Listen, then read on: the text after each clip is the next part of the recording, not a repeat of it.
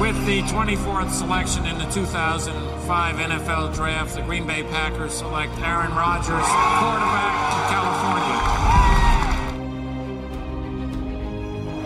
The final snap of Super Bowl 45. The Green Bay Packers have won the Super Bowl. The Lombardi Trophy is coming home. Hallo und herzlich willkommen zum Packers Talk Germany und zu einer weiteren Folge. Ich bin der Jo und mit mir dabei ist heute der Sebastian. Hallo zusammen. Ja, wir kommen aus der Niederlage gegen die Eagles und ähm, ja, wir hatten es ja vorher gesagt, so wahrscheinlich die letzte Chance, um in Richtung Playoffs noch was zu machen. Ähm, ja, rein rechnerisch ist es immer noch möglich, aber ja, wir beide haben eben im Vorgespräch schon gesagt, wir sind uns eigentlich relativ einig, dass es das jetzt war. Aber ja, kommen wir bestimmt im Detail gleich noch drauf zu sprechen. Ähm, ja, ansonsten in eigener Sache noch ähm, zwei Sachen vorweg. Ähm, ja, vielen Dank auf jeden Fall. Wir haben viele äh, Markierungen in euren Insta-Stories bekommen für äh, Leute. Also bei Spotify ist ja am Anfang Dezember die Zeit der, ja, wie nennt man es bei Spotify? Äh, ja. Wrapped heißt das Ding. Ja, genau, danke. Ähm, und ja, viele von euch haben uns markiert, äh, dass sie unseren Podcast da hören. Ähm, ja, vielen Dank dafür. Bleibt da gerne dabei und natürlich wie immer an der Stelle, ähm, ihr kennt es, wenn ihr Verbesserungsvorschläge habt, Kritik habt, dann sind wir da offen für und ähm, ja, scheut euch da nicht, uns anzusprechen. Auf allen möglichen Kanälen sind wir da natürlich immer oder haben wir da immer ein offenes Ohr. Ähm, ja, die zweite Sache, äh, ja, in eigener Sache, die ich gerne ansprechen würde, ist unsere Charity-Aktion vom Verein. Ähm, ihr werdet es hoffentlich schon mitbekommen haben auf Social Media. Wir wollen zur Weihnachtszeit ein paar Sachen verlosen für den guten Zweck und haben da zwei ähm, ja, Organisationen rausgesucht, denen wir gerne ein bisschen Geld spenden würden. Und ähm, ja, der liebe Matze hat da ein paar seiner Schätze ähm, ja, zur Verfügung gestellt und wir haben auch von anderen Mitgliedern aus dem Verein ähm, oder aus dem Vorstand haben wir Sachen bekommen, die wir verlosen. Ähm, ja, ihr findet das auf Social Media. Ähm, ihr könnt da Lose kaufen und dann seid ihr im Pod mit dabei bei der Verlosung. Die Verlosung startet dann oder die eigentliche Verlosung findet statt am zweiten Weihnachtsfeiertag. Ähm, und bis dahin könnt ihr Lose kaufen und seid dann dabei. Und wir haben da bis jetzt schon, also die Aktion läuft jetzt seit letzten Sonntag und wir haben da schon eine ganz gute Summe zusammen. Wir sind jetzt bei knapp über 1500 Euro schon. Das ist super auf jeden Fall. Und wir werden jetzt an den nächsten Adventssonntagen auch noch weitere Gewinner bekannt geben, die damit in den Topf reinkommen. Und ich glaube, ich kann an der Stelle schon mal so viel verraten, dass die besten Preise haben wir noch nicht bekannt gegeben. Also da kommt noch was. Und ja, da würden wir uns natürlich freuen, wenn ihr da mitmacht und da eine schöne Summe am Ende äh, zusammenkommt, die wir da den beiden Organisationen, der DKMS und dem Bund Deutscher Kindertafeln zur Verfügung stellen können. Ja, und wenn ihr dazu Fragen habt, natürlich auch, sprecht uns an. Ähm, ja, da antworten wir natürlich auch sehr gerne drauf und freuen uns natürlich über jede Spende. Ja, und äh, die andere News in eigener Sache, ihr habt es, äh, oder vielleicht habt ihr es mitbekommen, wir haben diese Woche mal wieder den Ablauf ein bisschen getauscht. Sebastian, du hast schon eine Podcast-Folge mit dem Björn aufgenommen zum Enemy Territory. Ja, genau. Also wir haben es einfach getauscht, weil es zeitlich so besser gepasst hat und äh, die Folge ist schon raus seit Mittwochabend. Und ähm, wir haben uns da wieder in einer üblich angenehmen Atmosphäre, wie es mit Björn einfach üblich ist, da ganz locker drüber unterhalten. Die Folge heißt Deep Wounds, also äh, ja, die tiefen Wunden, weil ich glaube, die sind auf beiden Seiten vorhanden. Ich meine, das ist ein Duell zwischen einem 3-9 und 4-8-Team. Äh, ja, was möchte man dazu sagen? Da äh, gibt nicht arg viel gute Sachen und das haben wir offen besprochen und sind auf die ja, jeweiligen Wunden eingegangen und haben auch ein bisschen Salz reingestreut gegenseitig und äh, ja, war, glaube ich, ein lustiges Gespräch, ein angenehmes Gespräch. Hört gerne rein und gebt auch gerne Feedback. Ja, genau. Ja, wie immer mit dem Björn, also eine ziemlich gute Folge. Stammgast ja schon mittlerweile, kann man sagen, jetzt bei uns. Und äh, ja, die Folge kommt auf jeden Fall bei euch auch immer gut an. Ähm, ja, so viel zu den News in eigener Sache. Ähm, ja, bevor wir auf das Spiel gegen die Eagles zurückgucken und dann auch schon angedeutet auf das Spiel dann gegen die Bears am kommenden Sonntag, gibt es natürlich auch auf Seiten der Packers noch ein paar News, was die Woche so passiert ist. Und die erste News ist, die ein bisschen überraschend kam am gestrigen Abend, dass die Packers den Vertrag von Dean Lowry umstrukturiert haben. Sebastian, was hat es damit auf sich? Das ist gar nicht so einfach zu beantworten. Also es gibt so einen äh, Experten dafür, Ken Ingalls heißt der Kerl, der ähm, schreibt bei jeder Umstrukturierung, bei jeder Vertragsänderung, bei jedem Trade, rechnet er den Cap der Packers neu quasi aus und was das für Konsequenzen hat. Und selbst er ist sich nicht ganz sicher, was das bedeutet. Er geht wohl stärker davon aus, dass eine ja, dass die Vertragsverlängerung für Rashan Gary vor der Tür steht und man da entsprechend dann den Cap freischaufeln möchte.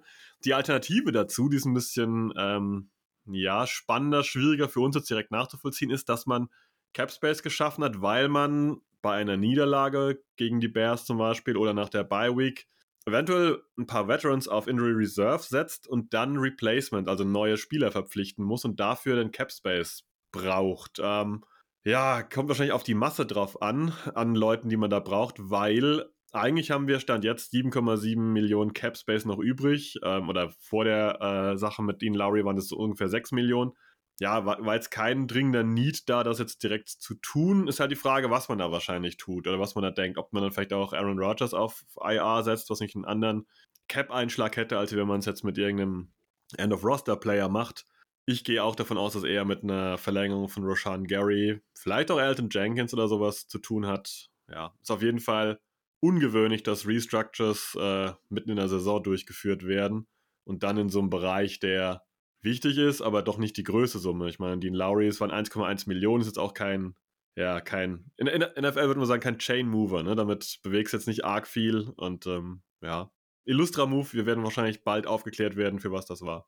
Ja, und der Vertrag von Lowry, also nicht, dass man jetzt meinen könnte, das wäre jetzt auch perspektivisch irgendwas in seinem Vertrag, weil sein Vertrag läuft eh Ende des Jahres aus, also Ende der Saison. Ähm, ja, ich finde es auch komisch. Ich glaube, wenn ich tippen müsste, würde ich auf eine Verlängerung von Jenkins tippen, weil ich glaube, bei Gary, klar, das steht auch aus, aber ähm, ja, ob man das jetzt macht mit der Kreuzbandverletzung, hm, weiß ich nicht. Oder ob man da erstmal noch jetzt abwartet, wie er von der Kreuzbandverletzung zurückkommt. Da gibt es ja jetzt leider auch zwei prominente Beispiele, wo das nicht ganz so reibungslos gelaufen ist bei den Packers mit Bakhtiari und Jenkins zuletzt. Und ob man da jetzt schon zum jetzigen Zeitpunkt viel Geld in Rashan Gary stecken will, weiß ich nicht. Aber ja, bin da auch weg oder weit weg davon, ein Experte in Sachen Cap Space und die ganzen Vertragssachen zu sein. Also mal schauen. Wir werden es die nächsten Wochen erfahren. Ja, ähm, weitere Roster-Moves der Packers. Ähm, die Packers haben sich von Jonathan Abram, dem Safety, der ehemalige First-Round-Pick von den Raiders, schon wieder getrennt. Der wurde entlassen. Ja, was kann man dazu sagen, Sebastian? Ich glaube, wenn er sich bei uns nicht durchsetzt, wo wir gerade nicht so wirklich tief besetzt sind auf Safety und der nach kurzer Zeit wieder weg ist, sagt eigentlich dann alles aus, oder? Ja, wir hatten das damals, ich glaube, das waren Chris und ich im Podcast auch gesagt, das war ein, ein Schuss, man hat es probiert, ein ehemaliger First Rounder, irgendwie ein gewisses Grundtalent, eine gewisse Grundphysis war da. Man hat es probiert, es hat scheinbar nicht gereicht, es hat scheinbar, war er keine Verstärkung oder eine gute Ergänzung zumindest. Und ähm, ja, dabei sollte man es auch lassen. Und er wurde ja, glaube ich, mittlerweile sogar schon von den Seattle Seahawks geclaimed. Das heißt, der ist weiter unter in der NFL und ein anderes Team probiert ihn aus. Stand jetzt kann man davon ausgehen, dass er so ein klassischer Journeyman wird, der jetzt die nächsten drei, vier Jahre durch irgendwelche Teams mal rotiert und immer mal wieder kurz erscheint, wieder weg ist. Das wäre so ein klassischer Werdegang und dann in drei Jahren ist er komplett raus. Aber manchmal gibt es auch den Turn of Events. Ich meine, Geno Smith hatte jetzt auch vor der Saison, glaube ich, niemand wirklich auf der Rechnung, dass das so läuft. Vielleicht ist er der Nächste, der bei den Seahawks so durchstartet. Ich glaube es nicht. Das sah bei den Raiders nicht gut aus und war bei den Packers auch nicht erfolgreich. Ja, und den frei gewordenen Spot haben die Packers dann auch direkt wieder besetzt mit äh, Ines Gaines, der ja schon länger auch bei uns oder im Dunstkreis der Packers unterwegs ist. Ähm, Practice Squad auch schon ähm, ja im aktiven Kader auch schon drin war die Saison, ähm, ist jetzt wieder im Roster dabei und ähm, ja, spielt ja, spielt ja auch Safety und ja, eine 1 zu 1 Ersetzung. Ähm, ja, und dann gab es noch eine Verpflichtung für einen Tight End auf dem Practice Squad. Ähm, äh, Sebastian, helf mir gerade nochmal mit dem Namen. Das ist Nick äh, Gugemos, also, also so ein bayerischer Name, Gugemos. Äh, er hat irgendwie amerikanisch ausgesprochen. Ich kenne den Kerl auch nicht. Ich habe jetzt mal nachgeguckt. Uh, University of St. Paul. Also wirklich eine kleine Uni in Minnesota hat er besucht und laut dem, was jetzt zu lesen ist, war er vorher bei den Seahawks, bei Washington und bei den Cleveland Browns. Ja, Practice Squad Guy. Ich glaube, alles andere drüber wäre eine große Überraschung. Ja, soweit zu den News. Ähm, es gab natürlich noch ein paar Verletzungen, die die Packers aus dem Spiel gegen die Eagles mitgenommen haben, die wir an der Stelle auch schon mal ähm, ansprechen. Aber ich glaube, das können wir jetzt im Recap dann machen auf Spiel gegen die Eagles. Da war ja auch eine prominentere Verletzung dabei von unserem Quarterback, wo wir mit Sicherheit jetzt drauf zu sprechen kommen. Ähm, ja, also kommen wir wie gesagt mal auf das Spiel gegen die Eagles zu sprechen. Ähm, die Packers verlieren das am Ende mit äh, ja, 40 zu 33. Ähm, ja, eine Menge Storylines auf jeden Fall, wo man an der Stelle hier drüber sprechen kann oder wo wir jetzt drüber sprechen werden. Ähm, ich würde sagen, wir fangen mal wie immer mit der, mit der Offense an. Ähm, ja, 33 Punkte, Sebastian, gegen das beste Team der NFC. Das äh, liest sich ja eigentlich gar nicht so schlecht, oder? Ich glaube, vor dem Spiel hätte man das so vielleicht sogar unterschrieben, wenn einer gesagt hätte, wir machen 33 Punkte gegen die Eagles, oder?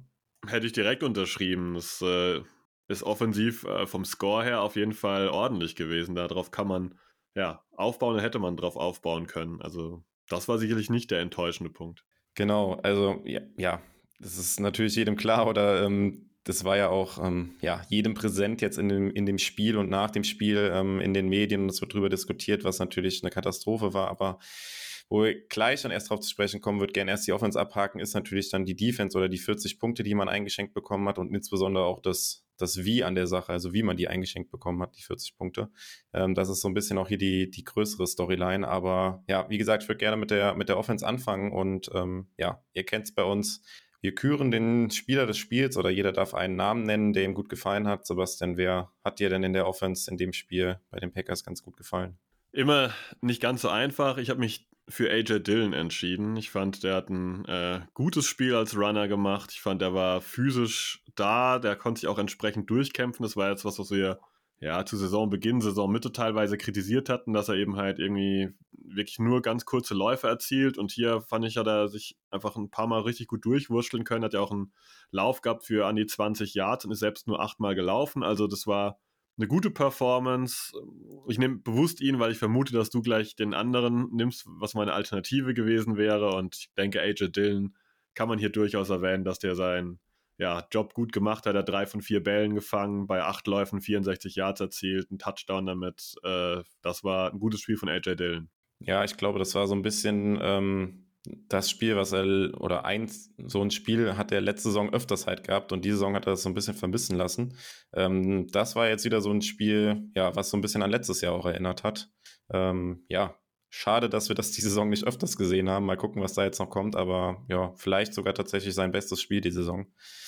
Ähm, ja, da könnte ich fast nochmal einsteigen und sagen, ja. letztendlich sind wir da vielleicht auch selbst dran schuld, oder die Packers selbst dran schuld, weil jetzt featuren wir die Running Backs. Jetzt laufen wir halt auch konstant und jetzt haben wir auch eine gute Mischung. Jones hatte zwölfmal den Ball, Dylan achtmal, Jones hat äh, vier Pässe zugeworfen bekommen, Dylan ebenfalls vier. Man könnte natürlich immer noch argumentieren, ja, dass vielleicht Jones noch etwas öfter den Ball bekommen sollte, aber im Verhältnis zu Saisonbeginn oder zur Saisonmitte ist das halt der Weg, der für die Packers sinnvoll und irgendwie auch gesund ist. Und den haben wir einfach super, super spät eingeschlagen und offensiv zeigt der Weg halt jetzt schon Erfolg. Ja, ich glaube, das ist auch so eine Storyline, die man so am Ende der Saison irgendwie ein bisschen hat, dass fast nach jedem Spiel, wo Jones und Dylan zu wenig ähm, ja, Targets oder Carries bekommen haben, sich Lafleur immer wieder hingestellt hat und gesagt, ja, wir müssen den beiden mehr den Ball geben und man dann immer denkt, ja, mein Gott, dann mach es doch. Das haben wir halt viel zu, viel zu wenig gesehen die Saison. Hier in dem Spiel war es jetzt der Fall gewesen, dass die beiden den Ball bekommen haben und ja, wir hatten ja auch 33 Punkte dann machen können, wobei natürlich die ja, Laufverteidigung der Eagles, das war ja auch so ein bisschen bekannt, äh, durchaus äh, angreifbar war und das hat man natürlich auch gesehen, aber trotzdem, die Packers konnten das gut nutzen, auch obwohl man ja eigentlich das komplette Spiel auch im Rückstand war, bis auf wenige Ausnahmen. Ähm, ja, ähm, du hast schon angedeutet, ähm, die offensichtliche Wahl, ähm, den nehme ich dann hier in dem Fall. Das ist dann äh, unser Rookie Wide Receiver Christian Watson, der mal wieder einen Touchdown gefangen hat, 110 Yards aufgelegt hat und ja, für diese 110 Yards auch nur vier Receptions gebraucht hat.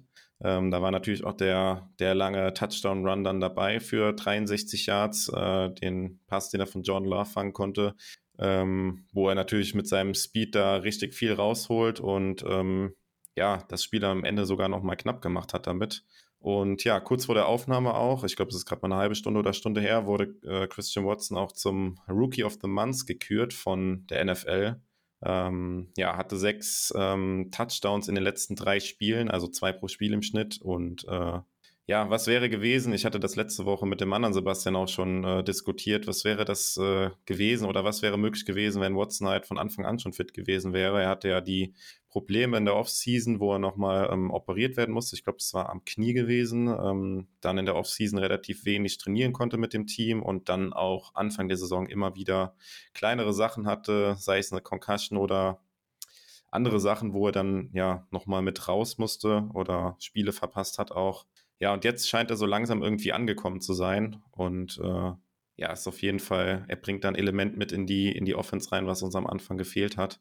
Und ja, ich glaube, ich hatte das letzte Woche auch angesprochen, wenn er die Pace irgendwie halten kann, ähm, gerade was diese Effektivität mit den Touchdown-Catches angeht, dann ist er auf jeden Fall auch einer, über den man diskutieren könnte beim Rookie of the Year, oder? Ja, wahrscheinlich ist die Distanz, die er auf dem Feld verbracht hat, dafür zu kurz. Das ist ja dann auch so ein Ding, dass man sagt, ja, es war jetzt ein kleiner Spann nur, den er da geschafft hat, aber ich würde dir absolut recht geben. Normalerweise, wenn man rein die Leistung betrachtet, die dann durchschnittlich pro Spiel aufs Feld gezaubert wird, müsste er da dann durchaus im Gespräch drin sein. Ob er dann gewinnt, das ist natürlich immer so eine Diskussion. Da gibt es verschiedene Argumente für und gegen, aber wenn man das alles mal weg, weg reduziert oder wegnimmt, der hat schon eine gute Rookie-Saison gespielt. Und er zeigt jetzt schon, was er kann und ähm, dass er halt auch auf NFL-Niveau gefährlich sein kann. Und ich glaube, da kommen wir gleich noch Richtung Injury Report hin. Sollte Romeo Dubs am Wochenende spielen und auch wieder halbwegs fit sein, wäre es halt schon spannend zu sehen, wie dann die Packers vielleicht offensiv im Passspiel agieren, wenn eben Lazar, wenn Dubs und wenn Watson allesamt auf dem Feld stehen. Das wäre schon spannend und garantiert auch nicht schön für eine gegnerische Defense. Ja, haben wir ja leider die Saison nicht so oft gesehen, dass die drei zusammen auf dem Feld standen. Ich glaube, die Spiele kann man an einer Hand abzählen. Es waren nicht viele. Ähm, ja. Bezieh beziehungsweise wenn, dann immer nur irgendeiner musste relativ schnell raus mit, äh, da hat es mal gezwickt. Ich glaube, waren sie nicht alle drei in London mit dabei und Watson ja. hatte dann. Ja, und da hat sich Watson relativ schnell auch verletzt und musste raus, genau. Ja. Genau, also wenn dann immer nur so Dinge, wo sie zwar theoretisch auf dem Spielbogen standen, aber äh, irgendeiner dann halt schnell raus musste. Ja, was gibt's äh, ansonsten zur Offense zu sagen? Ähm, würde sagen, ja, bei der Offensive Line, das war das gewohnte Bild, dass äh, Jenkins und Bakhtiari ja questionable waren, aber dann gespielt haben. Ja, ich hatte das letzte Woche mit dem anderen Sebastian auch angesprochen. Ich glaube, wenn die Line dann so spielt, das ist dann schon jetzt auch die beste Besetzung, oder? Aus meiner Sicht ja. Also ich weiß, es gab in der Offseason andere Argumente, aber ich bin immer ein Freund davon, dass hat links so gut funktioniert mit Bakhtiari und Jenkins. Das hätte ich zu Saisonbeginn schon nicht geändert und aus meiner Sicht hat sich bewiesen, dass es wichtig ist, dass du halt eine Seite komplett zu hast und äh, seitdem, finde ich, haben wir auch ein ja, verbessertes Quarterback-Play, seitdem diese zwei wieder den Anker links bilden und ja, die anderen äh, auch einen guten Job machen auf jeden Fall. Ja, und mit äh, Josh Nischman hat man da vielleicht sogar ähm, ja, aus der Not heraus geboren, würde ich es mal fast nennen, weil Jenkins auf Right Tackle nicht funktioniert hat, da einen potenziellen Starter auf Right Tackle für die nächsten Jahre vielleicht sogar gefunden? Das ist natürlich eine Vertragssache jetzt. Also nicht recht weiß, sein Vertrag läuft aus. Die Frage, wie man ihn da zu einer Verlängerung bewegen kann. Aber wenn das irgendwie finanziell machbar wäre, dann wäre das garantiert eine Option. Ich meine, eine funktionierende O-Line und wenn man jetzt das Ganze mal positiv darstellen möchte und dann sagt, okay, Bakhtiari ist nächstes Jahr wieder fitter, irgendwie ist nicht jede Woche so angezählt und Jenkins ist dann komplett fit und Myers und Runyon geht's gut und ähm, Nijman ist dann auch stabil auf Right Tackle. Da sage ich wunderbar. Dann hast du immer noch Leute wie Zach Tom und so weiter in der Hinterhand. Das ist für eine O-Line eine wunderbare Basis. Würde ich gerne weiter so sehen, ja. Ja, also da werden wir sicher auch in den, ja, wenn dann die Saison tatsächlich zu Ende ist, häufiger drauf zu sprechen kommen, wie das aussehen könnte. Aber ja, Nischmidt ist, ähm, ja, oder wird Free Agent nach Ende der Saison, ähm, wird 27 nächstes Jahr, also eigentlich noch in einem sehr guten Footballalter, gerade für einen O-Liner noch. Und ähm, ja, warum nicht? Weil ich glaube, dahinter haben wir jetzt nicht wirklich jemanden, der da direkt einspringen könnte. Sean Ryan, ich weiß gar nicht, ob wir es letzte Woche schon angesprochen hatten. Ansonsten wäre das vielleicht, äh, ja, der ja auch theoretisch Tackle spielen könnte, wurde ja auch für den Rest der Saison gesperrt. Ähm, ja, muss man ich mal schauen. Ich glaube für sechs Spiele, ne? Oder? Genau, für den, das, das ist dann der Rest, ja. das müsste dann der Rest sein, weil wir, glaube ich, jetzt noch fünf Spiele haben und das vor dem Eagles-Spiel war, dann. Ja, also offiziell sind sechs Spiele, aber was letztendlich dann die Saison aus bedeutet, wenn man nicht von Playoffs ausgeht. Mit einem Zwinkern. Ja, okay, stimmt, darauf wolltest du jetzt hinaus. Okay, okay, soweit habe ich schon gar nicht mehr gedacht. Äh, genau. Ähm, ja, der Drittrunden-Pick aus diesem Jahr, ähm, ja, oder natürlich Zach Tom, der auch Left Tackle gespielt hat. Weiß ich nicht, ob der auch Right Tackle spielen könnte, aber Nischman ist auf jeden Fall, hat da, sage ich mal, seinen Hut in den Ring geworfen für nächstes Jahr oder hat sich dafür mehr empfohlen. Mal schauen, was daraus wird. Ja, ich glaube, ansonsten zur O-Line kann man ansonsten nicht so viel sagen. Sie sind jetzt nicht besonders negativ oder besonders positiv aufgefallen. Ähm, Run-Blocking war gut und ähm, ich denke, Pass-Blocking war in Ordnung gegen natürlich einen sehr starken äh, Pass-Rush der Eagles, oder? Ja, klar. Also, das war völlig in Ordnung. Ich meine, irgendwann muss man auch ja das gegnerische Team respektieren, dass da auch Qualität kommt und dafür haben sie das gut gemacht. Und am Ende muss man auch immer ehrlich sein, damit wurden 33 Punkte erzielt. Das ist gegen die Eagles eine gute Quote. Also daher hat schon Laufspiel, Passspiel, O-Line eigentlich schon ordentlich funktioniert. Nicht perfekt, aber garantiert nicht völlig katastrophal. War okay. Ja, über die Running Backs bzw. über Dylan haben wir auch schon ein bisschen gesprochen. Ich denke auch, ähm, Aaron Jones kann man positiv erwähnen in dem Spiel. War jetzt nicht, äh, ja, nicht sein bestes Spiel, aber grundsolides Spiel gemacht. Ein Touchdown-Catch ja auch gehabt in der Endzone. Ähm, ja, hätte später noch einen Catch auch mehr haben können, als er einen Ball von John Love da bekommen hat, den er leider nicht festhalten kann. Ähm, aber ja, ist als Receiver in Erscheinung getreten und ähm, ja, als Runner auch 12 Carries. Zwar nur für 43 Yards, aber das war trotzdem ein ordentliches Spiel von Jones, oder? Ja, also wie gesagt, ich sehe, ich versuche die Running Backs immer so in Kombination zu sehen und die haben beide effektiv gespielt. Äh, wer da am Ende so ein Touchdown immer läuft, ist meistens ja auch mal eine Frage, wer jetzt einfach auf dem Feld steht. Also ähm, daher, Laufspiel gibt es nichts zu meckern, fand ich. Das war völlig in Ordnung gegen die Eagles, die eigentlich schon auch eine, ja, eine massige Line normalerweise bieten und eigentlich das Laufspiel schon sehr gut auch stoppen können. Ähm, ja. Ja, dann, ähm, ja, bevor wir zu den Quarterbacks kommen, noch zu den Receivern. Ähm, ja, außer Christian Watson ist da keiner so wirklich in Erscheinung getreten. Ähm, die Targets relativ gut verteilt auch. Ähm, ähm, ja, Lazar hatte natürlich seine üblichen Targets, wo es natürlich auch relativ wenig war mit drei nur in dem Spiel. Ähm, Cobb mit vier Targets. Und ansonsten, ja, Tonjen zähle ich jetzt auch mal zu, zu den, ja, ist kein Receiver, aber Passempfänger, auch mit drei Targets. Und äh, ja, Davis noch mit einem Target. Ähm, dieses eine Target, was dann in der Interception endet, die Rogers geworfen hat. Ähm, ja, wer da mittlerweile gar nicht mehr auf, auftaucht, ist äh, Sammy Watkins, aber das hatten wir jetzt ja hier auch schon ein paar Mal. Ich glaube, ähm, ja, das ist so eine Story, die irgendwie gescheitert ist und äh, da wird man sich Ende der Saison trennen und ich vermute mal auch, dass es das mit der Karriere von Sammy Watkins in der NFL gewesen sein kann, oder? Sicherlich, ja, auf jeden Fall bei den Packers. Man kann es auch immer so in Zahlen belegen. 14 Pässe gingen auf Dylan, Aaron Jones und Christian Watson und alle anderen Spieler außenrum haben äh, elf Bälle zugeworfen bekommen. Das ist einfach so, der Fokus liegt klar mittlerweile auf den Running Backs, die auch im Passspiel eingebunden werden und eben ja auf Christian Watson und das hat man gesehen und deswegen sind auch die Stats der anderen, ja, meistens haben die so ein, zwei Catches gehabt und äh, das ist auch das, was ich jetzt die nächsten Wochen tendenziell erwarte. Romeo Dubs lassen wir jetzt mal ein bisschen außen vor. Ähm, aber ich glaube, der Fokus ist mittlerweile einfach auf Christian Watson im Receiving Game und halt auf, die, auf der Einbindung unserer Running Backs. Ja, und dann haben wir diese Woche auch zwei Quarterbacks, über die wir reden können. Ähm, kamen ein bisschen unerwartet. Ähm, Rogers musste dann, ich glaube, es war im dritten Quarter noch, am Ende ist er dann ähm, raus und man hatte vorher schon gesehen im letzten Drive, wo er drauf war, dass er da jeden Ball, den er geworfen hat, äh, Schmerzen hatte. Und als der Drive dann zu Ende war, ist er dann auch direkt in den, ja, ohne große Umschweife in den, in den Locker Room und äh, wurde da ähm, ja, untersucht. Ich glaube, er hatte auch einen Ultraschall bekommen oder sowas direkt und ähm, ist dann ja für das Spiel dann raus gewesen und wir haben John Love gesehen.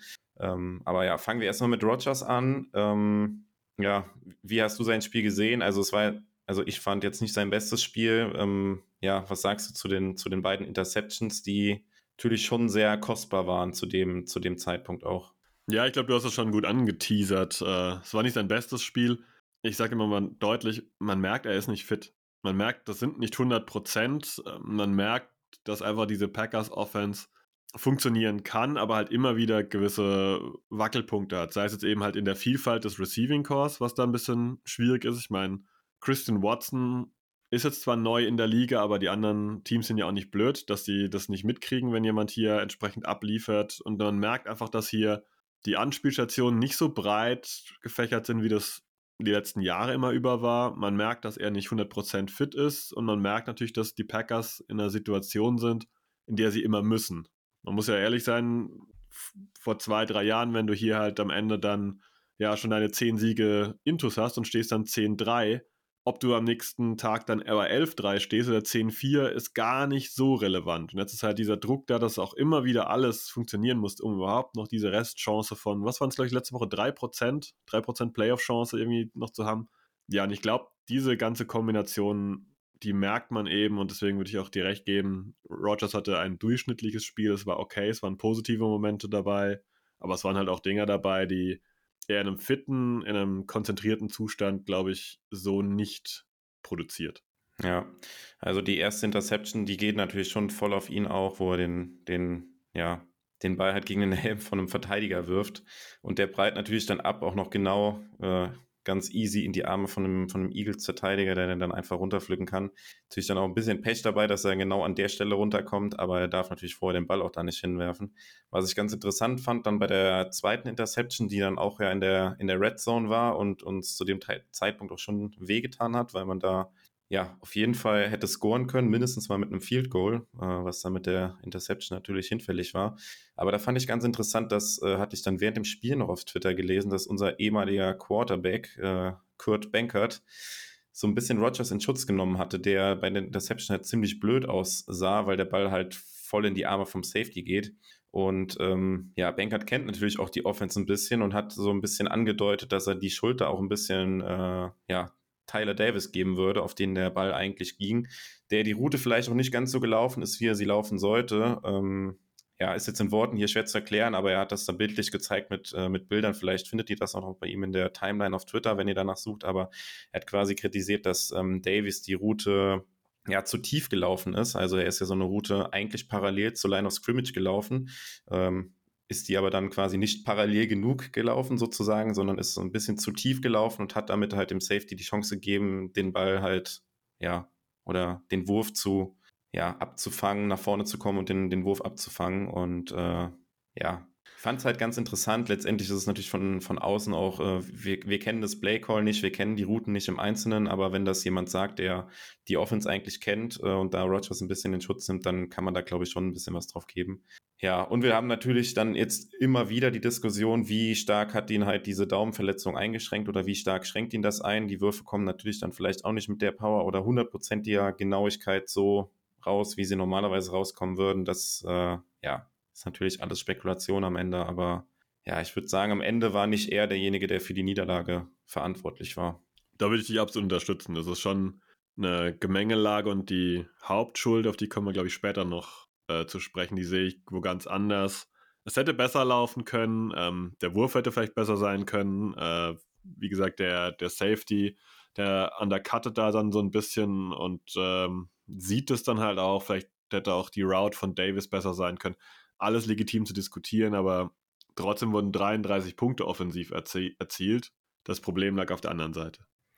Genau. Und ähm, ja, insbesondere auch von der Offense vor dem Hintergrund äh, fand ich ein gutes Spiel, dass man, also als es dann losging und man am Anfang dann relativ schnell mit äh, 13-0 hinten war, da ähm, ja, habe ich schon gedacht, okay, jetzt bricht halt alles über die, die Packers zusammen und äh, ja, da ist man relativ früh komplett aussichtslos, weil die Eagles ja auch selbst häufig so Spiele hatten, wo sie halt früh richtig viel gescored haben und das dann am Ende hinten raus ein bisschen verwaltet haben. Und dann war es von der Offense und da ja auch dann unter der ja, Führung von Rogers, ähm, dass man da nochmal sogar dann das drehen konnte und mit 14-13 in Führung gegangen ist und auch später nochmal zum 2020 ausgleichen konnte. Also das war da auf jeden Fall von der Seite betrachtet kein schlechtes Spiel. Ja, und dann kam es dann halt im dritten Quarter dazu, dass dann Rogers raus musste und wir unerwartet Jordan Love gesehen haben. Ähm, zu dem Zeitpunkt waren die Packers mit zwei Scores hinten gewesen. Ja, und dann kommt auf einmal Jordan Love aufs Feld, den wir diese Saison noch nicht gesehen haben außerhalb der Preseason und ähm, führt dann die Packers auf einmal noch bis auf ein Score wieder ran. Ähm, ja, wie hast du das Spiel von ihm gesehen, Sebastian? Ich war positiv überrascht, muss man deutlich sagen. Also mir hat sein der berühmte Zip auf dem Ball eigentlich gut gefallen. Also es war es waren knackige Würfe, ich ähm, habe sie auch als präzise empfunden. Ähm, ja, aber ich finde, ich find, solche Sample Size sind halt super schwer zu bewerten, wenn jemand quasi ein Quarter nur spielt. Das sah ganz gut aus. Da will ich jetzt gar nicht lange rummachen. Das ähm, war echt okay. Äh, ja, aber das Ganze so im kompletten Bewerten fällt mir schon schwer, weil einfach die Sample Size so klein ist. Es war klar, dass wenn man aufholen will, das gepasst werden muss. Also es ging jetzt wirklich die darauf waren die Spielzüge auch ausgelegt, dass hier gar keine Optionen mehr wirklich gibt, sondern dass halt der Ball geworfen werden muss. Das hat er gut gemacht, aber halt auch gegen eine, mit einer guten O-Line vorne dran aktuell, die gut funktioniert. Das wird jetzt nicht der, die Problemzone des Saisonbeginns und ähm, ja, man kann auf jeden Fall nicht enttäuscht sein. Es war völlig in Ordnung. Ja, genau. Also ich sehe es auch wie du. Es ist ähm, ja nicht so richtig greifbar. Du hast es gesagt, die Sample Size ist halt extrem klein und ähm, natürlich ja, ich will nicht sagen, das Spiel war entschieden zu dem Zeitpunkt, aber die Eagles waren vielleicht auch schon so ein, so ein bisschen im Verwaltungsmodus auch und ähm, ja, versuchen da keine Big Plays mehr zuzulassen. Haben dann natürlich doch eins zugelassen über Christian Watson dann mit dem, mit dem Touchdown. Aber diese 63 Yards von, von Watson, die tauchen natürlich auch in der Statistik von Love auf, aber ja, die gehen natürlich zu 95 Prozent auf, auf Christian Watson und seinen Speed. Ähm, ja, ansonsten aber, wie, wie, du sagst, es war nicht verkehrt. Das ist, man muss natürlich auch bedenken, dass es jetzt nicht geplant war, dass Love irgendwie reinkommt oder sowas. Der Gameplan jetzt nicht irgendwie besonders auf ihn zugeschnitten war oder sowas und er da auch ja mehr oder weniger ins kalte Wasser geschmissen wurde mit dem, mit dem Rückstand da auswärts äh, Primetime-Spiel, ja, beim Spitzenreiter in der NFC, das war, das war durchaus in Ordnung. Ja, und im Nachgang hat man dann natürlich jetzt die, die Diskussion, was, was ist diese Leistung wert oder ja, was heißt das jetzt auch perspektivisch für, für nächstes Jahr? Ne? Ich glaube, das wird, wird auch so die Story sein für, für die nächste Zeit, wenn dann endgültig die Playoffs ähm, Geschichte sind für die Packers, oder? Ja, ist ganz lustig, dass du das jetzt so erwähnst. Das hatten wir gestern auch im Enemy Territory so ein bisschen angeteasert. Sollte Rogers jetzt nicht spielen und äh, John Love spielt, äh, ich kann ja, ja jetzt auch nichts, was ich jetzt verrate, was wir in 20 Minuten eh besprechen. Ja, die Bears Defense ist halt richtig schlecht und gerade der Defensive Backfield ist halt richtig schlecht aktuell drauf. Also viele Verletzte und die, die da spielen, das ist, die machen es nicht gut. Also es könnte sein, dass Watson mit Love in Combo auch gegen die Bears zum Beispiel gut abliefert. Es ist halt die Frage, was kann ich dann daraus rausziehen? Dass Love ein, ein gutes Quarter gegen die Eagles in so einem Verwaltungsmodus, wie du gesagt hast, gespielt hat und äh, es war klar, dass er da passen muss und dann vielleicht ein Spiel auf dem Buckel hat gegen die Bears, die halt dann auch ja, eine ganz schlechte Defense anbieten. Schwierig immer zu bewerten. Ich denke, da ist immer diese Mischung, man muss die Leistung anerkennen, man darf sie nicht überbewerten, man darf da nicht abheben. Diese zwei Punkte so perfekt in ein Boot zu kriegen, ist gar nicht so einfach, weil selbst eine gute Leistung gegen die Bears heißt nicht, dass man, dass man nicht auch eine gute Leistung gegen richtige gut Defense bringen kann. Das muss man lassen, das ist möglich. Aber es heißt halt auch nicht, dass eine gute Leistung gegen die Bears eine gute Leistung gegen jede andere NFL-Defense auch bedeutet. Also das ist diese, diese Abstufung kann man mit so kleinen Sample Sizes eigentlich nicht machen. Man kann immer nur sagen, der Eindruck war gut und das würde ich halt nach diesem Eagles-Spiel sagen. Der Eindruck war gut und wenn sich das etabliert so, dann ist das ein guter NFL-Quarterback. Ja, und äh, ich habe es angedeutet, also das wird wahrscheinlich über die Thematik werden wir in den nächsten Wochen oder in der Offseason auch relativ häufig sprechen, aber jetzt mal so ganz spontan, wenn, wenn du dich jetzt entscheiden müsstest, nicht was du glaubst, mit wem die Packers die besseren Chancen haben, sondern was wäre jetzt das, was du gerne nächstes Jahr sehen würdest? Wen würdest du gern an das Center sehen bei den Packers? Ganz einfach, ganz spontan aus dem Bauch raus. Jemand anderes. So, das ist, das ist meine ehrliche Antwort. Ich würde gerne weder Rogers noch Love sehen. Ich glaube, das ist für. Äh, das sind, das sind ein paar Worten zusammenzufassen, ist gar nicht einfach. Ich versuch's. Ich glaube, Aaron Rodgers. Wir, wir lassen den Vertrag jetzt mal bitte raus, den er hat, der man nicht ganz schlecht cutten kann und ganz schlecht traden kann und alles Mögliche. Nehmen wir an, er wäre simpel zu cutten. Ich glaube einfach, sein Zenit ist überschritten. Ich glaube, es tut den Packers gut, da was Neues aufzubauen.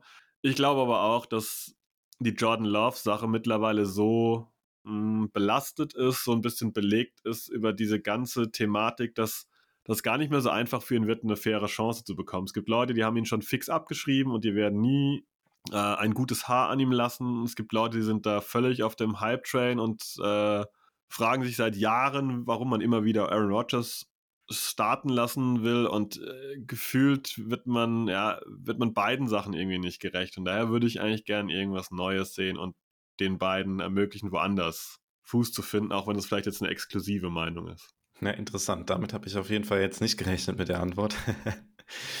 Ja, ich, also wie gesagt, du hast es auch gesagt, den Vertrag lassen wir jetzt mal außen vor. Das ist natürlich auch was, ähm, ja, was wir in der Offseason wahrscheinlich ausführlich besprechen werden.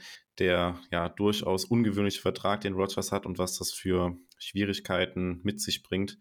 Aber ähm, Gegenfrage, wen würdest du denn sehen? Ja, ich, ich wollte es gerade beantworten. Ich ah. bin da auch hin, also ein bisschen hin und her gerissen, weil ich glaube sportlich tatsächlich, dass man, dass man mit Rogers die besten Voraussetzungen hätte. Aber irgendwie bin ich jetzt auch an einem Punkt, wo ich sage, okay, ich habe auch irgendwie Lust, jetzt halt was anderes mal zu sehen bei den Packers. Und äh, ja, ich hätte auch Lust, Jordan Love nächstes Jahr zu sehen und zu gucken, wie er sich entwickelt. Ähm, ja, also ja, wenn du mich jetzt fragst, also wie gesagt, ich glaube, sportlich hätten wir mit Rogers die größeren Chancen, deswegen würde ich mich wahrscheinlich für Rogers entscheiden.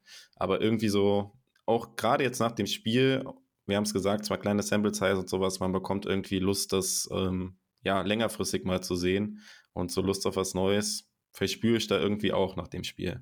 Also wenn man mich zum Beispiel jetzt festnageln würde auf Rogers oder Love und es gibt diese Option, die ich vorhin genannt habe, nicht, dann wäre meine Tendenz auch, es ist Zeit für einen Neuaufbau. Es hieß Zeit auch für Jordan Love. Mhm. Ja, und mit, äh, wir können es ja schon mal ein bisschen vorwegnehmen, weil das ist ja so ein bisschen die, die Story die Woche auch gewesen. Also wer von den beiden jetzt gegen die Bears spielt, ich glaube, Rogers hat das hat relativ wenig Zweifel aufkommen lassen. Er hat ja am Dienstag war es, glaube ich, dann an der Pat McAfee Show schon verkündet, dass die ja, Untersuchungen da positiv verlaufen sind und äh, ja, er davon ausgeht, dass er spielt. Und wie hat das so schön gesagt, er selbst entscheidet, ob er spielt oder nicht. Das ist natürlich auch wieder so eine, so, so eine Sache. Ja, was man jetzt davon hält, keine Ahnung.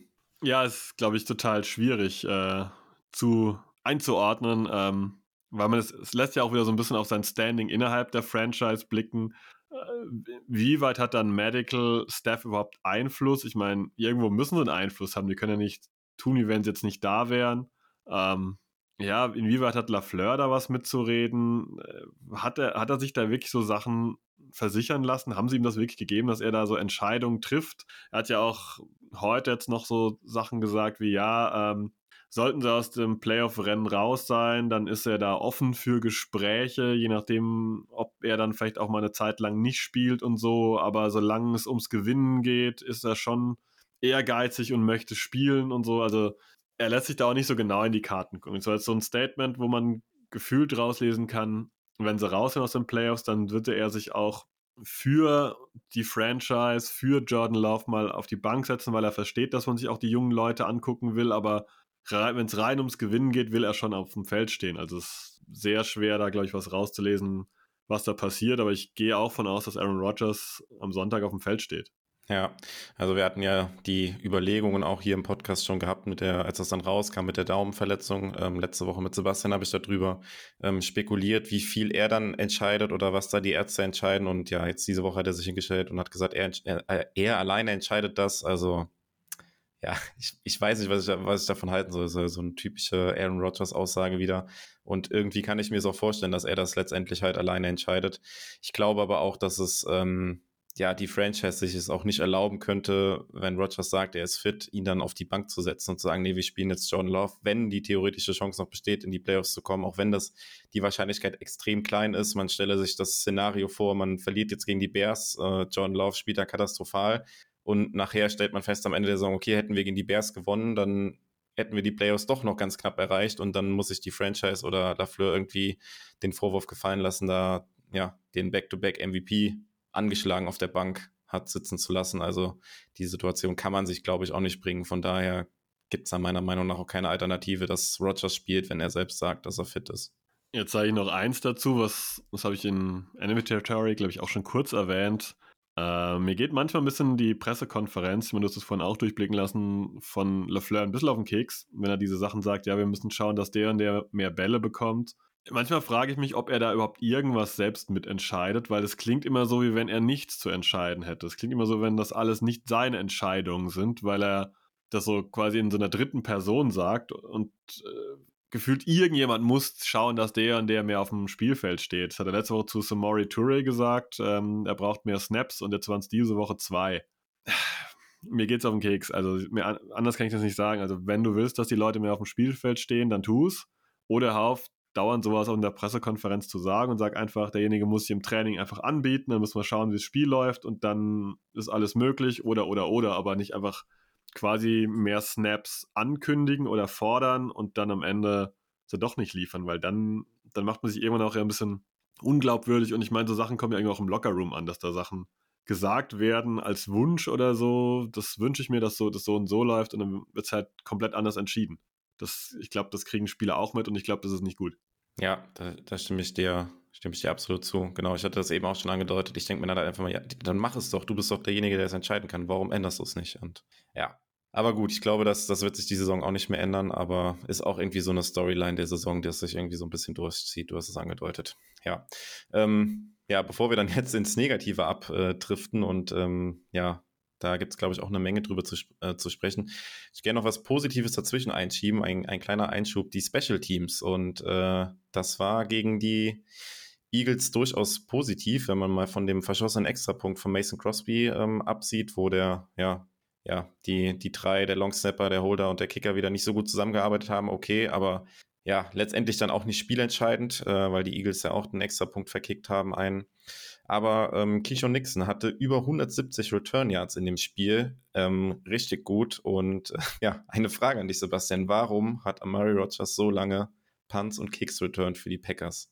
Man muss dazu sagen, Nixon hatten wir das ganze Jahr im Kader. Der kam jetzt nicht irgendwie zufällig um die Ecke gerade.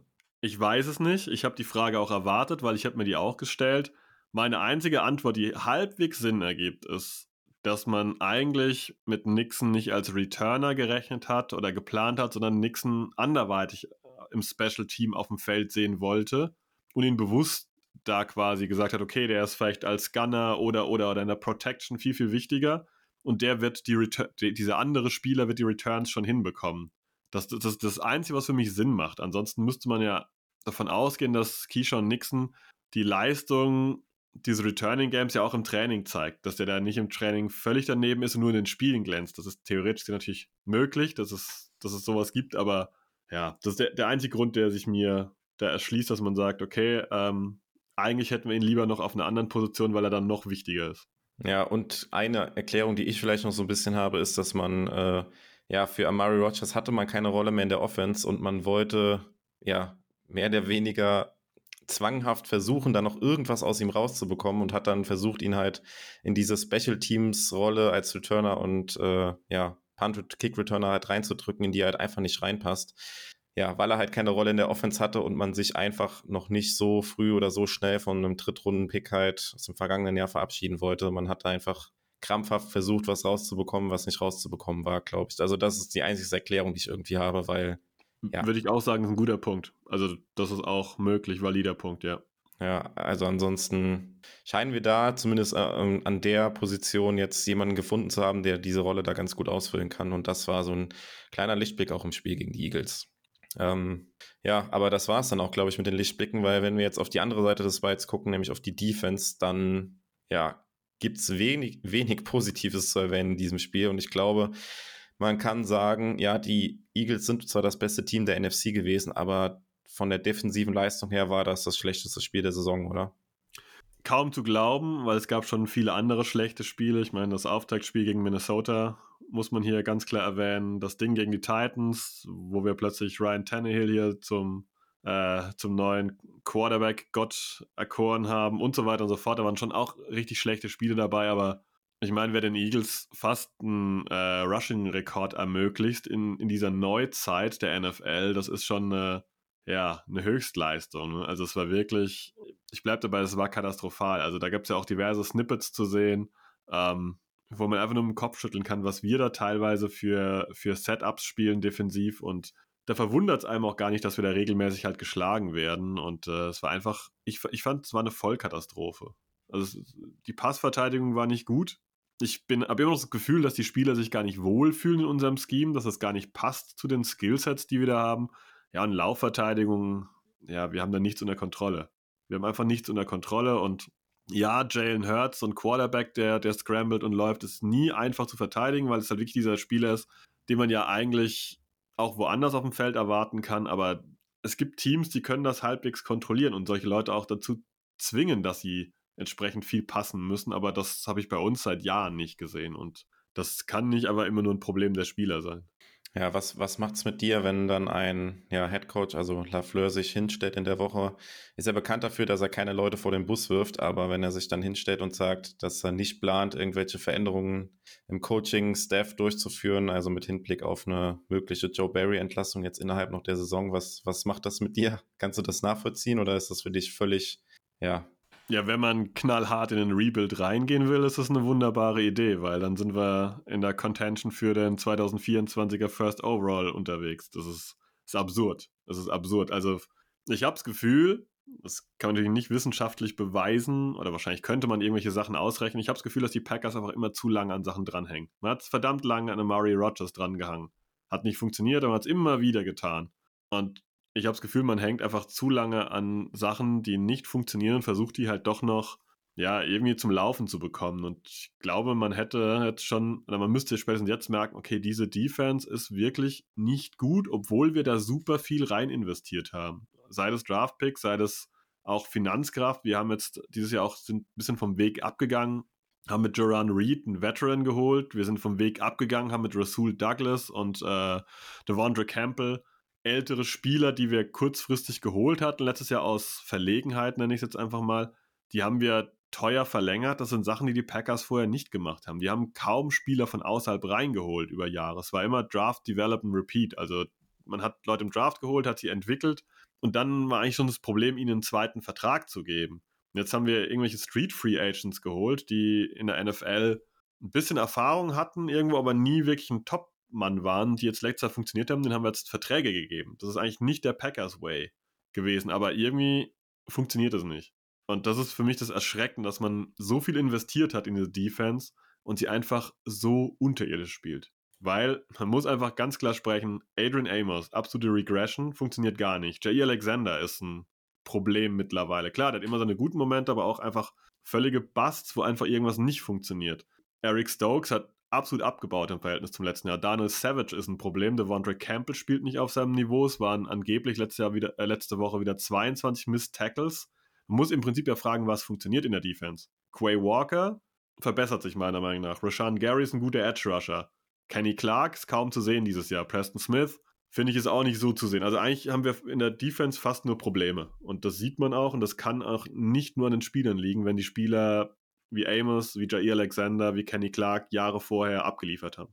Hm, ja, also ich, ich finde es halt besonders frustrierend, weil halt der Outcome jetzt, das was halt rausgekommen ist und das, was man vor der Saison erwartet hat, liegt ja maximal weit auseinander entfernt. Also weiter auseinander kann es ja gar nicht liegen. Also viele hatten die Packers als eine Top-3-Defense vor der Saison und wir sind jetzt aktuell im unteren Ligadrittel wieder angekommen. Und ähm, gerade was das, was das Rushing angeht, also die Rushing-Defense sind wir ja die schlechteste, vielleicht äh, drittschlechteste, irgend sowas um den Dreh, da kommt es am Ende dann auch nicht drauf an, aber also, dass das so weit dann auseinander liegt. Also du, natürlich kann, können Teams mal eine schlechte Defense haben. Es muss immer Teams geben, die äh, irgendwie den letzten Platz belegen oder sowas, aber nicht, wenn du vor der Saison mit der Erwartung reingehst, dass du eine Top-3-Defense hast und jeder auch vor der Saison gesagt hat, okay, die Defense kann äh, der Offense, die vielleicht ein bisschen Zeit braucht, um reinzukommen, ähm, Offensive Line ein bisschen umgebaut, äh, Rookie Receiver und alles, was dazugehört, dass die eigene Defense da ein bisschen helfen kann, der Offense reinzukommen. Und das war absolut ja gar nicht der Fall. Und das ist so krass enttäuschend und äh, ja, ich habe da irgendwie auch wenig Erklärungen für. Also klar, Barry ist da irgendwie als ähm, Kritikpunkt auf jeden Fall äh, zu nennen und vielleicht auch ganz oben auf der Liste, aber muss man sich nicht auch langsam mal die Frage stellen, ob ähm, das, was man von den Spielern erwartet hat, vielleicht oder das, was man auch schon gesehen hat von den Spielern, vielleicht tatsächlich auch nur einzelne Flashes waren und die ganzen Spieler auch gar nicht, vielleicht gar nicht so gut sind, wie man dachte? Was würdest du zu der These sagen? Auch das kann man stehen lassen. Dafür wird man zwar fast schon sagen, dafür ist die Sample Size zu groß. Dafür hat Kenny Clark zu lange eigentlich einen guten Job gemacht als Nose Tackle vorne drin. Dafür hat eigentlich Jair Alexander vor seiner Verletzung zu lange gut abgeliefert. Dafür war eigentlich Adrian Amos zu lange ein ordentlich solider Safety. Ich will jetzt gar nicht seine, seine Top-Werte da berechnen, aber die sind ja alle mittlerweile völlig im Keller. Also wie gesagt, Kenny Clark ist seit Wochen nicht mehr zu sehen. Ich meine, wann, wann ist es Kenny Clark jetzt mal irgendwie durch die Line durchgeschossen und hat einfach irgendjemand direkt gesackt? Kann ich mich diese Saison quasi gar nicht dran erinnern. Und da ist wirklich die Frage, ob es ist natürlich möglich, dass alle ausgerechnet in diesem Jahr ein persönliches Down-Year haben und dieses Jahr nicht ihre Leistung abrufen können. Ist möglich. Aber natürlich naheliegender ist einfach, dass das gesamte Drumherum einfach nicht passt. Dass man sagen kann, das Drumherum ist so schlecht organisiert, dass die Spieler sich da nicht wohlfühlen, dass die Spieler ihre Qualitäten nicht auf das Feld bekommen und ähm, ich sag mal, wenn wir die, die Defense ist ja im Verhältnis zum letzten Jahr verändert. Wenn wir die gleiche Defense wie letztes Jahr gespielt hätten, ganz simpel runtergebrochen, ich glaube, da hätten wir ein besseres Ergebnis auf dem Feld. Ja, und das, das darf halt eigentlich nicht sein. Und äh, also gerade die, die Rushing Defense, ähm, ja, wenn wir es mal in Zahlen nennen, 7,4 Yards im Schnitt zugelassen gegen die Eagles, 363 Rushing Yards. Also ich kann mich nicht erinnern, dass ich in der jüngeren Vergangenheit jemals diese, diese Zahl an Rushing Yards bei irgendeinem Stat in irgendeinem Spiel gesehen habe von der NFL. Also absurd hoch.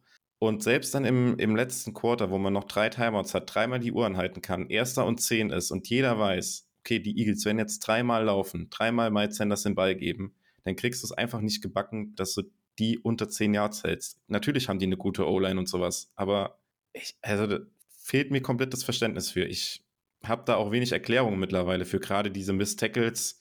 Es ist einfach nur frustrierend anzusehen, dass, äh, du hast es angedeutet, bei, man hat das jetzt ewig nicht gesehen, dass mal von uns einer direkt nach dem Snap durchschießt und den Running Back im Backfield tackelt oder sowas. Da ist irgendwie immer Kontakt an der Line of Scrimmage da. Irgendwie kriegt dann irgendwie einer die Hand dran oder sowas, aber du kriegst halt einfach den Running Back nie zu Boden und es ist dann der zweite oder dritte Spieler, der dann irgendwo herkommen muss, um dann einen Tackle zu setzen. Also ich weiß nicht, ob das dann auch, ja, irgendwie ist es natürlich auch schlechtes Coaching, weil du dann vielleicht nicht immer in einer guten Position bist, um einen Tackle zu setzen oder sowas. Das kommt natürlich auch dazu, aber ja, gerade in der Run-Defense ist es für mich halt auch fehlende individuelle Qualität. Ja, kann man durchaus auch so stehen lassen. Ich meine, ähm, die, die Spieler haben ihren Anteil. Das kann man einfach auch nicht wegdiskutieren. Ne? Also Jay Alexander reißt manchmal im Moment schon seine Klappe sehr weit auf, dafür, dass er halt im Moment ein durchschnittlicher Cornerback ist. Vielleicht ein positiv durchschnittlicher, ich meine, er ist immer noch keine, keine absolute Pfeife und ich finde, man darf jetzt hier nicht ähm, diskreditieren, aber. Aber bestbezahltester Corner der NFL. Ja, aber ein Top-Corner ist er nicht dieses Jahr. Das kann man einfach so sagen. Ähm, ja, und es ist einfach eine, eine, super schwierige Situation. Man hat einfach das Gefühl, dass die Defense viele Sachen bekommen hat, die sie hat haben wollen. Campbell-Verlängerung, Quay Walker trotzdem super, super früh im Draft gezogen. Ähm, man hat den, den dritten Cornerback mit Rasul Douglas verlängert. Das sind letztendlich ja die Tools, die sich scheinbar das Team, das Coaching-Staff auch gewünscht hat. Und das Ergebnis dafür ist desaströs. Wenn man da andere Teams ansieht, die auch mehr verletzungsgebeutelt sind, auch das muss man mal thematisieren. Die Packers Defense ist einigermaßen gesund. Ja, der und der hat vielleicht mal gefehlt und Stokes ist raus. Aber es gibt Defenses, da ist quasi nichts mehr vorhanden und die spielen mit der kompletten zweiten Reihe und wir spielen halt immer noch mit einer gut besetzten Defense. Man, wer fehlt letztendlich? Okay, jetzt Rashan Gary, klar, hat Impact. Eric Stokes, so wie er gespielt hat, könnte man fast behaupten, ist es besser, wenn er nicht spielt. Das ist es schon und daher ist es eigentlich eine Katastrophe, was da auf dem Feld passiert. Ja, und äh, das ist zum äh, Anfang deines Statements gerade angesprochen hast mit Jay Alexander, da fand ich ein Play oder eine Sequenz in dem Spiel auch äh, bezeichnet irgendwie, wo ich da irgendwie auch wütend äh, vorm Fernseher zurückbleibe. Ähm, ja, die feiern sich da irgendwie einen einstudierten Handshake bei so einem Passbreak ab oder sowas. Äh, ich weiß nicht, mit wem er es gemacht hat. Douglas, glaube ich, bin mir nicht ganz sicher. Ja, und im nächsten Play kassiert er dann halt eine richtig dumme Completion, wo er einfach nur so ultra blöd aussieht. Direkt im nächsten Play gehen die Eagles da wieder auf ihn. Da sieht er richtig blöd aus. Es war einfach so komplett bezeichnend und äh, es gibt da einfach keinen Grund davor, irgendwie sich so krass abzufeiern für so ein Pass-Break-up. Ja, okay, gut den Ball verteidigt, aber dann im nächsten Play direkt wieder so ein Moment, wo du dir nur die Hände im Kopf zusammenschlagen kannst. Also, ja, keine Ahnung. Also, schwierig. Aber was, was würdest du jetzt sagen? Also, das ist natürlich auch was, was wir in der nächsten Zeit in der, oder in der Offseason häufiger besprechen würden. Aber ähm, auch wenn sich Lafleur jetzt vor Joe Barry so ein bisschen stellt, also eigentlich gibt es doch keine Wahl, dass Barry nach der Saison gehen muss, oder? Also. Wenn Lafleur an Barry festhält, dann kann ich das nicht verstehen. Er riskiert letztendlich auch seinen eigenen Job. Also, wenn ich jetzt sage, dass Joe Barry ja nur zweite oder dritte Wahl war, dann ist das so. Das ist ja in der NFL erstmal nichts Schlechtes, weil da bewerben sich ja wahrscheinlich schon sehr, sehr viele Leute um den Posten. Und Joe Barry kam in die Endauswahl ähm, mit äh, Giro Aviro damals, äh, der auch von den Rams, glaube ich, war. Und Barry ist ja eigentlich zu den Chargers gewechselt gewesen. Und äh, eigentlich wollte man ähm, Jim äh, Leonard, der Badgers Defensive Coordinator, wollte man den haben. Aber er war also im Rennen. So. Trotzdem muss man einfach nach einer gewissen Zeit sagen, okay, das hat funktioniert oder es hat nicht funktioniert. Und wenn es nicht funktioniert, dann musst du dich trennen, weil die NFL ist letztendlich doch ein Erfolgsgeschäft. Hier gibt es niemand, der ja, Verträge bekommt, nur weil er irgendwie ähm, ja, gute Beziehungen hat oder, oder sonst. Das ist ein sehr schnelllebiges Geschäft. Das sieht man ja mit diesen täglichen Cuts und Signings. Ich sage mal, man muss sich auch in diese Spieler hereinversetzen, die am äh, diesem Ende vom Roster sind. Die werden heute gefeuert morgen auf einen Practice Squad gesigned, am Wochenende hochgezogen, nach dem Spiel wieder gefeuert, sind eine Woche lang ohne Vertrag und werden dann wieder auf einen Practice Squad gesigned. Das ist ja ein, ein Hin und Her die ganze Zeit. Und das ähm, kann man bei Coaches nicht wöchentlich machen, aber Coaches müssen natürlich auch entsprechend abliefern und man muss einfach sagen, Joe Barry letztes Jahr, das war nicht gut. Man hat viele Sachen, glaube ich, gemacht, die er vielleicht auch befürwortet hat. Wie gesagt, ich habe alles aufgezählt, die Vertragsverlängerung, die frühen Draftpicks in die Defense. Und das Ergebnis ist einfach, wir haben aus meiner Sicht mit die schlechteste Defense der NFL. Wir werden ja gleich noch ein bisschen auf die Bears zu sprechen kommen. Da ist in der Defense niemand gesund, beziehungsweise die bieten da hinten halt nur 5, 6, 7 Runden-Picks auf und undrafted Free Agents. Und wir knallen da halt Leute rein, die richtig Kohle verdienen, die früh im Draft gezogen wurden. Daniel Savage Runde 1, Stokes Runde 1, Quay Walker Runde 1, Devonta Wyatt kommt gar nicht aufs Feld Runde 1, äh, Rashawn Gary Runde 1. Na, das ist das Produkt, das kann ja nicht der Ernst sein. Ja, und auch das, was ähm, Anfang der Saison noch gut geklappt hat, ich erinnere mich da Anfang der Saison an Statistiken, wo die Packers eine sehr lange Serie hatten, wo sie Dritter und Lang sehr gut verteidigt haben. Auch das ist ja mittlerweile komplett weg. Also da wird dann, ja, erinnere mich an die eine Szene, Dritter und 14 oder sowas, auch relativ spät im Spiel.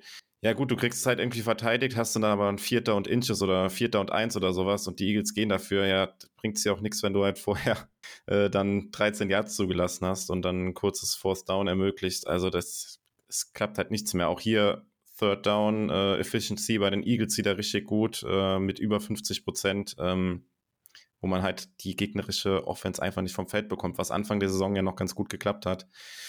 Ähm, ja, auch die, die Passing Defense hat einfach im ja, Vergleich zum, zum Anfang der Saison völlig abgebaut und äh, ja, also ich kann es verstehen, dass Lafleur sich halt aktuell jetzt noch so ein bisschen, also kann es nachvollziehen, dass er es macht, ähm, glaube aber, dass das auch so ein bisschen äh, leere Worte sind, weil er da einfach jetzt in der Saison jetzt keine ja, Veränderung herbeiführen kann. Oder die Frage ist ja auch, was, was bringt es, wenn man Barry jetzt feuern würde? Ne? Also es macht ja viel mehr Sinn, weil die Saison ist wahrscheinlich jetzt eh gelaufen, da jetzt keine Unruhe reinzubringen und sich dann in Ruhe ähm, ja, über die, die letzten Spiele oder während die Playoffs dann schon laufen, umzuschauen und zu gucken, wer es werden könnte, anstatt jetzt in der laufenden Saison, wo man das wahrscheinlich das Thema eh nicht final entscheiden kann, wer das dann nächstes Jahr ist. Deswegen kann ich das schon verstehen, dass er das jetzt macht, aber du hast es angedeutet, er riskiert seinen eigenen Job, wenn er Barry nicht feuert. Deswegen, also ich kann mir es einfach nicht vorstellen, dass Barry bei den Packers noch eine Zukunft hat. Und in gewisser Weise ist es dann auch wieder ein bisschen frustrierend, weil zwei Jahre, die dann man jetzt verloren hat, weil ja, es kommt dann jetzt jemand und dann heißt es natürlich am Anfang wieder, okay, die Defense braucht vielleicht ein bisschen, bis sie sich darauf eingestellt hat und so weiter. Ist natürlich Zeit, die man vielleicht dann auch nächstes Jahr eigentlich nicht hat, weil man da vielleicht auch früh ähm, erfolgreich sein will oder erfolgreich sein muss mit einem Quarterback, der dann einen gewissen Vertrag dann hat. Keine Ahnung. Also eine sehr unglückliche Situation und ähm, ja, zwei verlorene Jahre jetzt so ein bisschen, was die Defense angeht. Ein Punkt würde ich nochmal ganz kurz ansprechen, dass man jetzt nichts machen sollte. Muss ich nicht zwingend so sehen. Also ich verstehe das Argument und ich würde auch mitgehen. Aber ich verstehe auch Leute, die so sagen, okay, wenn ich jetzt aber jemand sehe, der mir gut gefallen würde auf dem Posten und der wäre jetzt frei. Wir können ja deutlich sprechen, Jim Leonard bei den Wisconsin Badgers am College, der hat äh, seinen alten Head Coach äh, Paul Christ abgelöst in der Saison und ist von Defensive Coordinator zu Head Coach aufgerückt. Hat jetzt am Ende als Head Coach nicht so abliefern können. Klar ist in, in so einer College-Saison auch relativ schwierig. Es sind äh, nur zwölf Spiele, die man hat. Und wenn man da schon so ein Team dann bei, ich weiß gar nicht, hat glaube ich bei 3-6 übernommen, äh, da ist dann nicht mehr so viel rauszuholen. Das ist halt wirklich ein ganz kurzer Zeitraum. Auf jeden Fall, die Badgers haben sich jetzt für den ehemaligen Cincinnati-Coach, oder ja, ehemaliges falsch übertrieben, die haben von Cincinnati den Coach äh, Luke Fickle abgeworben und der wird äh, Head Coach. Und der spielt defensiv bislang eigentlich ein völlig anderes Konzept als Jim Leonard. Ist die Frage, ob Jim Leonard jetzt zum Beispiel zurück möchte und sagt, okay, ich gehe wieder auf diesen Defensive Coordinator Posten, ich stelle meine Defense auf das um, was der Head Coach möchte. Oder ob man einfach sagt, okay, der Kerl ist jetzt auf dem Markt. Wenn ich jetzt nicht dran gehe, wenn ich jetzt nicht frage, ich ihm die Sache nicht anbiete und der Typ ist halt jemand, der ja Wisconsin liebt, deswegen hat er auch diverse andere Jobs immer abgelehnt, dann gehe ich halt vielleicht das Risiko an, dass der eben halt in zwei Monaten, wenn ich Joe Barry dann feuere, nicht mehr da ist. Das wäre eine Argumentationslage, die ich verstehen kann. Ich glaube, dass da hinter den Kulissen schon Gespräche stattfinden, deswegen ist das nicht ganz so vordergründig, aber verstehen könnte ich es, wenn Leute sagen, ich finde jetzt Barry raus und jetzt Leonard holen und gebe ihm jetzt die Möglichkeit, die Spieler zu evaluieren, was ich damit machen kann. Das kann man auch so sehen, wenn man sagt, die Saison ist eh durch. Hm, ja, ich bin da tatsächlich auch mal gespannt, was man da dann in der kommenden Zeit hören wird, weil, also Leonard war ja der, der Wunschkandidat von Lafleur gewesen. Ich bin mal gespannt, ob er das jetzt quasi zwei Jahre später dann immer noch ist oder ja, was man da so hört, ob dann Lafleur sagt, nee, das probiere ich jetzt nicht nochmal oder man weiß ja auch nicht, was damals gesprochen wurde oder was gesagt wurde. Vielleicht ist da jetzt auch brannte Erde hinterlassen, keine Ahnung, aber da bin ich mal sehr gespannt, in welche Richtung das geht und äh, wen Lafleur sich dann da aussuchen wird. Und hoffentlich jemand aussuchen wird, weil, wie gesagt, ich kann mir oder ich will es mir auch nicht vorstellen, dass wir noch eine Saison mit, mit Joe Barry sehen. Also das bitte nicht. Und bin da aber, was das angeht, glaube ich, äh, ja, wir hatten es gesagt, Lafleur riskiert uns seinen eigenen Job und ich glaube, das wird er ähnlich sehen. Ähm, ja, hast du ansonsten noch was zum Spiel der Eagles? Ansonsten würde ich sagen, können wir Deckel drauf machen. Den, ja, die Spieler des Spiels. Ja, ich wollte, wollte ich gerade sagen, ich würde ja. fast sagen, das können wir uns in der Defense schenken. Aber wenn du, wenn du tatsächlich jemanden hättest, dann. Äh, ich würde Quay Walker erwähnen wollen. Ja, okay. Der, ja, fair. Der, der als Rookie jetzt langsam, finde ich, so ein bisschen Ground findet, also ein bisschen, äh, ja, Boden unter den Füßen hat und einfach wöchentlich ordentlich spielt. Ich meine, wie gesagt, das ist nicht einfach in dieser Defense aktuell zu glänzen, aber ich sehe das Potenzial, dass es ein guter Linebacker werden kann innerhalb der nächsten ein, zwei Jahre und damit seinem Draft-Pick ah, gerecht wird, ist immer schwierig. Linebacker und früh draften, das ist ein anderes Thema, aber wenn wir jetzt mal von dieser Position weggehen, er könnte ein guter NFLer werden und das freut mich, dass wir da auf jeden Fall wohl keinen Schuss völlig daneben gesetzt haben.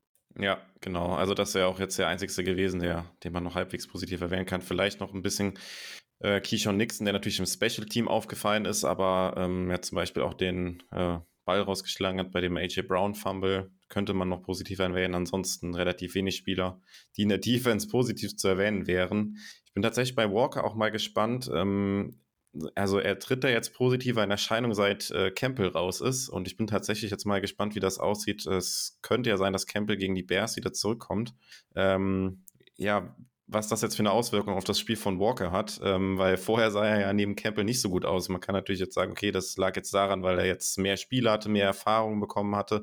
Ähm, aber ich bin da tatsächlich gespannt, ob er den positiven Trend dann dann fortsetzen kann, wenn er Campbell wieder neben sich hat. Oder ob wir dann darüber diskutieren müssen, ob äh, ja, es nicht vielleicht sogar besser war, dass Campbell nicht gespielt hat und Walker da seine Stärken besser zeigen konnte, wenn er da quasi so ein bisschen allein unterwegs war. Ja, also gab ich gar nicht viel anzufügen. Ähm, bin ich auch gespannt drauf. Ich glaube, er hat sich etabliert. Ich glaube, ihm hat die, passt die Rolle, die Campbell hat, fast ein bisschen besser als diese Nebenrolle zu Campbell, aber ich glaube schon, dass du hast die wichtigen Punkte erwähnt, Erfahrung, er hat einfach auf dem Feld gestanden und ja, wenn du diesen Communication Helmet aufhast, das ist schon eine große Verantwortung. Das hat er jetzt, finde ich, eigentlich ganz gut gemeistert. Wie gesagt, ich bin positiv überrascht die letzten Wochen. Das hat sich gut angelassen. Darf gerne so weitergehen. Mit Campbell oder ohne. Genau, und dann können wir so langsam den Bogen auch spannen zum, zum Spiel gegen die Bears. Ähm, ja, vielleicht äh, vorher noch mal ein kurzer Blick auf die, auf die Standings jetzt quasi in der NFL. Wir haben es ja schon angedeutet, theoretisch sind die, sind die Playoffs noch drin, aber ähm, ihr habt es rausgehört, wir beide glauben da nicht mehr so wirklich dran. Ähm, man müsste höchstwahrscheinlich auch die letzten fünf Spiele jetzt gewinnen. Also es geht jetzt gegen die Bears, dann kommt die Bye Week und es gibt tatsächlich auch Szenarien, wo die Packers ähm, trotz Sieg gegen die Bears in der Bye Week raus sein könnten ähm, aus den Playoffs dann, also wenn man selbst auch nicht spielt. Ähm, ja, nach der Bye Week kommen die Rams. Ähm, jetzt muss ich überlegen, dass ich es richtig zusammenkriege. Ich glaube, dann geht es an Weihnachten gegen die ähm, Dolphins und dann geht es nochmal gegen Minnesota und zum Abschluss dann nochmal gegen die Lions. Ähm, ja, man hat jetzt acht Niederlagen. Wenn man theoretisch sich die Chance noch erhalten wollen würde irgendwie, dann müsste man wahrscheinlich die letzten fünf Spiele gewinnen. Ähm, natürlich sind da jetzt auch Gegner dabei, jetzt gerade mit den Bears, vielleicht auch gegen die Rams oder im letzten Spiel auch gegen die Lions, wo man vielleicht als leichter Favorit in das Spiel reingehen könnte. Aber äh, ja, Sebastian, du kannst auch nochmal gerne was dazu sagen, wie du die Chancen siehst, dass das noch was wird. Also ich sehe maximal drei Siege noch kommen. Du hast ja auch erwähnt, Rams, Bears und Lions. Ich weiß nicht, wie wir gegen die Dolphins gewinnen sollten, wie wir Stand jetzt mit der Defense die Offense von denen stoppen sollten. Und so, so leid mir es tut, Minnesota kann sich gegen uns ja nur selbst schlagen. Also ja, ihr Laufspiel läuft dieses Jahr nicht so gut, aber wir wissen alle, wie gut wir den Lauf stoppen, also gar nicht. Ja, und wenn Dalvin Cook mal durch ist, wird es problematisch. Ihr, ihr Passing-Game ist kreativ. Ähm, also ich, ich sehe drei Siege maximal. Ich seh, und ich weiß nicht, wie wir auf vier oder fünf kommen sollten. Das, das sehe ich nicht, wenn da jetzt nicht irgendwie bei den Vikings dann äh, Jefferson irgendwie verletzt raus wäre und so weiter und so fort. Das sind immer so Fälle, die natürlich möglich sind, dass Leute da rausfallen und dann eine ganz andere Mannschaft im Feld steht, aber unter normalen Bedingungen sehe ich drei Siege maximal. Ja, aber es ist natürlich auch logisch, dass eine Franchise in der NFL das natürlich so auch nach außen niemals kommunizieren würde, auch wenn man das vielleicht intern so sieht. Und da wird natürlich alles versucht oder ja, jede Woche die Uhr eigentlich auf Null gedreht und versucht natürlich auch das Spiel gegen die, gegen die Bears zu gewinnen. Ähm, ja, als Fan ertappt man sich natürlich dann auch schon mal bei der Sache, wenn man dann jetzt auf die Draft-Order guckt, so ein Top-8-Pick und man ist auch gar nicht so weit weg von einem Top-5-Pick. Das klingt natürlich auch schon verlockend dann, ne? wenn man jetzt, wie wir beide, den Gedanken quasi eh hat, dass die Saison gelaufen ist. Aber ja, so denkt natürlich keine, kein Team oder keine Franchise in der NFL. Ähm, ja, von daher Mal schauen, wie viele Siege noch rauskommen. Ich glaube, ähm, würde das unterschreiben, was du gesagt hast, dass ich auch drei Siege als realistisch ansehe bis Saisonende. Und dass man damit wahrscheinlich dann irgendwie, ja, keine Ahnung, 15., 13. irgendwie sowas am Ende wird und trotzdem einen ganz guten Pick dann hat. Hoffentlich. Ja, dann kommen wir jetzt zum Spiel gegen die Bears. Ähm, die noch ein bisschen schlechter dastehen als wir und aktuell dem letzten Platz in der NFC North stehen. Ähm, das Spiel gibt es am Sonntag um 19 Uhr deutscher Zeit und gibt es ähm, ja wie immer beim Game Pass und bei The Zone in der, in der Red Zone auch, aber auch bei äh, Run im Stream, also für jeden frei empfangbar. Und ähm, ja, die Packers gehen tatsächlich als leichter Favorit bei den Buchmachern in das Spiel. Mit 4,5 Punkten ist man da knapp vorne, auch wenn man auswärts spielt bei den Bears. Ähm, ja, und es ist so ein bisschen von den Vorzeichen fast ein ähnliches Spiel wie gegen die Eagles, würde ich sagen, weil die Bears auch trotz so schlecht wie sie stehen, du hast es schon angedeutet, es ist auch ein bisschen die Defense schuld, warum sie so schlecht stehen. Aber die Bears haben in Rushing Attempts, Rushing Yards und Rushing Average in 2022 die beste Offense. Man mag es kaum glauben. Es liegt auch ein bisschen an dem Quarterback, an Justin Fields. Ähm, ja, ist das so ein bisschen eine ähnliche Storyline wie gegen die Eagles oder vielleicht auch sogar gegen die Titans, dass man da als erstes versuchen muss, den Lauf zu stoppen, um das Spiel zu gewinnen? Ich habe es mit Björn gestern ein bisschen ja schon besprochen. Also Justin Fields, ob er spielt, ist fraglich. Wenn er spielt, wird er ein Problem für uns sein. Sie haben mit David Montgomery, mit David Montgomery auch noch einen starken Running Back. Also die werden gegen uns schon auch natürlich viel laufen. Das ist ein Problem für uns. Ähm, der beste Rusher übrigens von beiden Teams zusammen ist auch Justin Fields. Also Justin Fields ist erfolgreicher als Aaron Jones im Laufspiel, wenn wir jetzt auch mal die Total Stats nehmen, die zwar nicht beliebt sind, aber manchmal ganz nützlich, um sowas zu zeigen. Ähm, ja, der Number One Receiver der Chicago Bears mit Donald Mooney ist auf Injury Reserve gewandert. Also wenn man jetzt mal Chase Claypool als zwei ansieht, das wollen wir jetzt nicht genau ausdiskutieren. Aber sie sind im Passspiel quasi limitiert. Die Quarterbacks, wenn Justin Fields ausfällt, das könnte Nathan Peterman sein oder unser alter Ex-Quarterback Tim Boyle, ähm, den sie sich vielleicht auch nur geholt haben, um ein bisschen was über unsere Offense zu erfahren. Äh, ja, sehr unangenehm, glaube ich, kann das werden. Das könnte wirklich so werden, dass die einfach halt laufen, laufen, laufen, laufen und wirklich nur so ein paar Pässe spielen, um uns quasi ein bisschen an der Nase herumzuführen, wenn wir das halt nicht stoppen können. Ja, super unangenehm und ähm, ich glaube, das wird ein richtig übles Spiel für unsere Defense wieder, weil wir darauf reagieren müssen. Ich glaube nicht, dass wenn Justin Fields nicht spielt, dass die Bears dann über Peterman oder Boyle oder eventuell doch Trevor Simeon, falls der fit ist, der ist ja auch so ein bisschen angekratzt, ähm, dass sie da viel übers Passspiel kommen. Und wenn Joe Barry da jetzt wieder meint, er kann sich da irgendwo einigeln und vorne der, der Foreman Rush, der soll das regeln, da sehe ich schwierig. Da sehe ich schwierig. Ähm, ja, die O-Line, wie gesagt, hört in Enemy Territory rein, Björn weiß da besser Bescheid. Das sind alles irgendwie fünfte Runden Picks, undrafted Free Agent und die Hälfte davon ist verletzt und angeschlagen, alles mögliche, alles richtig. Aber wir kennen auch, wie die Packers auf sowas reagieren. Wenn da jemand läuft, dann kommt der halt auch, wie du vorhin schön erwähnt hast, der kommt zu seinem Ziel. Auch wenn die Packers wissen, okay, wir haben drei Timeouts, First and Ten, die schaffen die zehn Yards in diesen drei Spielzügen. Und ähm, ja, das wissen, glaube ich, auch die Bears und das wird ein Problem werden.